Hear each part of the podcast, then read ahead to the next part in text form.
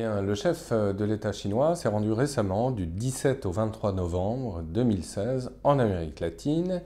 et plus précisément dans trois pays, l'Équateur, le Pérou et le Chili, où il a rencontré respectivement ses homologues Raphaël Correa, euh, Pedro Pablo Kuczynski et Michel Bachelet. Évidemment, il s'agissait euh, de développer euh, les relations bilatérales, et j'y reviendrai en quelques mots, mais il s'agissait surtout d'assister à Lima, capitale du Pérou, donc, à la conférence de l'APEC. Et ceci est particulièrement important vu la conjoncture parce que rappelons bien sûr que le futur locataire de la Maison Blanche, Donald Trump, a annoncé qu'il dénoncerait probablement le fameux accord du TPP. Et évidemment, la conjoncture s'avère plutôt favorable pour Xi Jinping qui s'est engouffré dans cette brèche et qui a déclaré, je cite, que la construction d'une zone de libre-échange de l'Asie-Pacifique est une initiative stratégique vitale pour la prospérité à long terme de la région. Nous devons, nous Chinois et Sud-Américains bien sûr, nous y atteler fermement. Nous n'allons pas fermer la porte au monde extérieur, mais l'ouvrir encore plus largement. Donc c'est extrêmement intéressant. D'un côté, on a une Amérique euh, en souffrance euh, assez protectionniste, en tout cas dans les vœux euh, du futur président américain. Et de l'autre côté, une Chine qui, aussi paradoxale que cela puisse paraître, se fait l'ardent défenseur du libre-échangisme, tout au moins dans la zone Asie-Pacifique. Donc c'est extrêmement intéressant de voir que ces événements se retrouvent pratiquement au même moment. Rappelons aussi que les enjeux sur le plan économique sont tout à fait considérables parce que les 21 économies de la PEC représentent 60% du commerce mondial et 40% de la population mondiale. Donc évidemment, c'est tout à fait considérable. Autre enjeu euh, pour décrypter un peu aussi euh, la portée même de ce voyage de Xi Jinping en Amérique latine,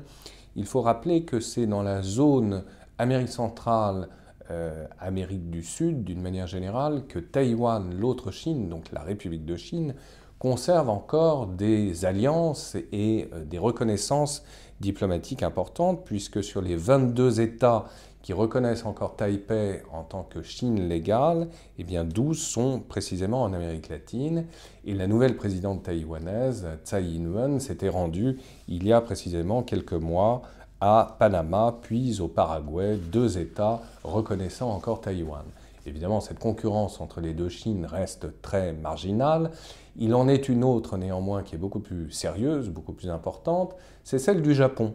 Car euh, à Lima, donc au Pérou, euh, lors de la conférence de la PEC, eh bien, se trouvait un autre grand et son représentant, le Premier ministre japonais Shinzo Abe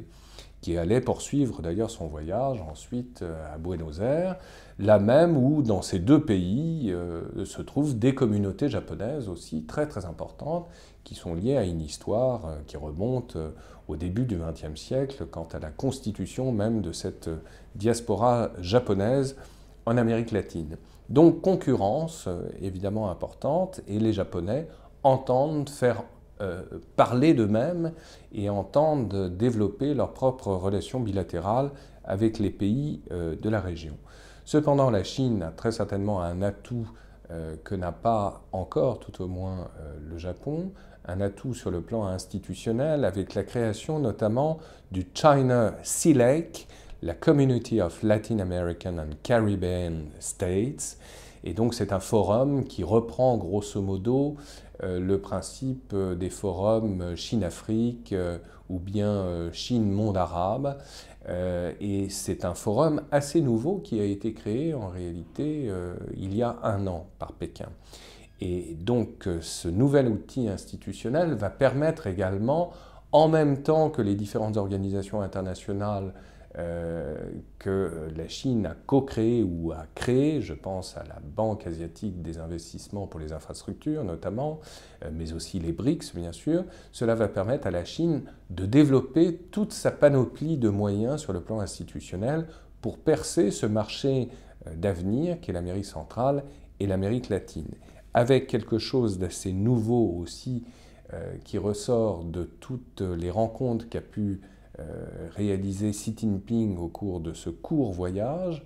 savoir que ces échanges devaient aller bien au-delà à présent des échanges focalisés sur les seules matières premières. Et donc il y a un développement assez important, assez ambitieux dans le domaine de la très haute technologie, de l'extraction pétrolière bien sûr, et gazière dans une moindre mesure, mais aussi, encore une fois, dans le domaine des hautes technologies, dans le domaine éducatif et culturel. Bref, la conjoncture est assez favorable manifestement aux intérêts chinois et l'élection et surtout l'annonce faite par Donald Trump de dénoncer encore une fois le TPP permet au président chinois et à l'État chinois d'avoir des arguments, euh, je dirais, béton euh, vis-à-vis de ses interlocuteurs euh, sud-américains qui s'inquiètent, et à juste titre évidemment, de ce retrait éventuel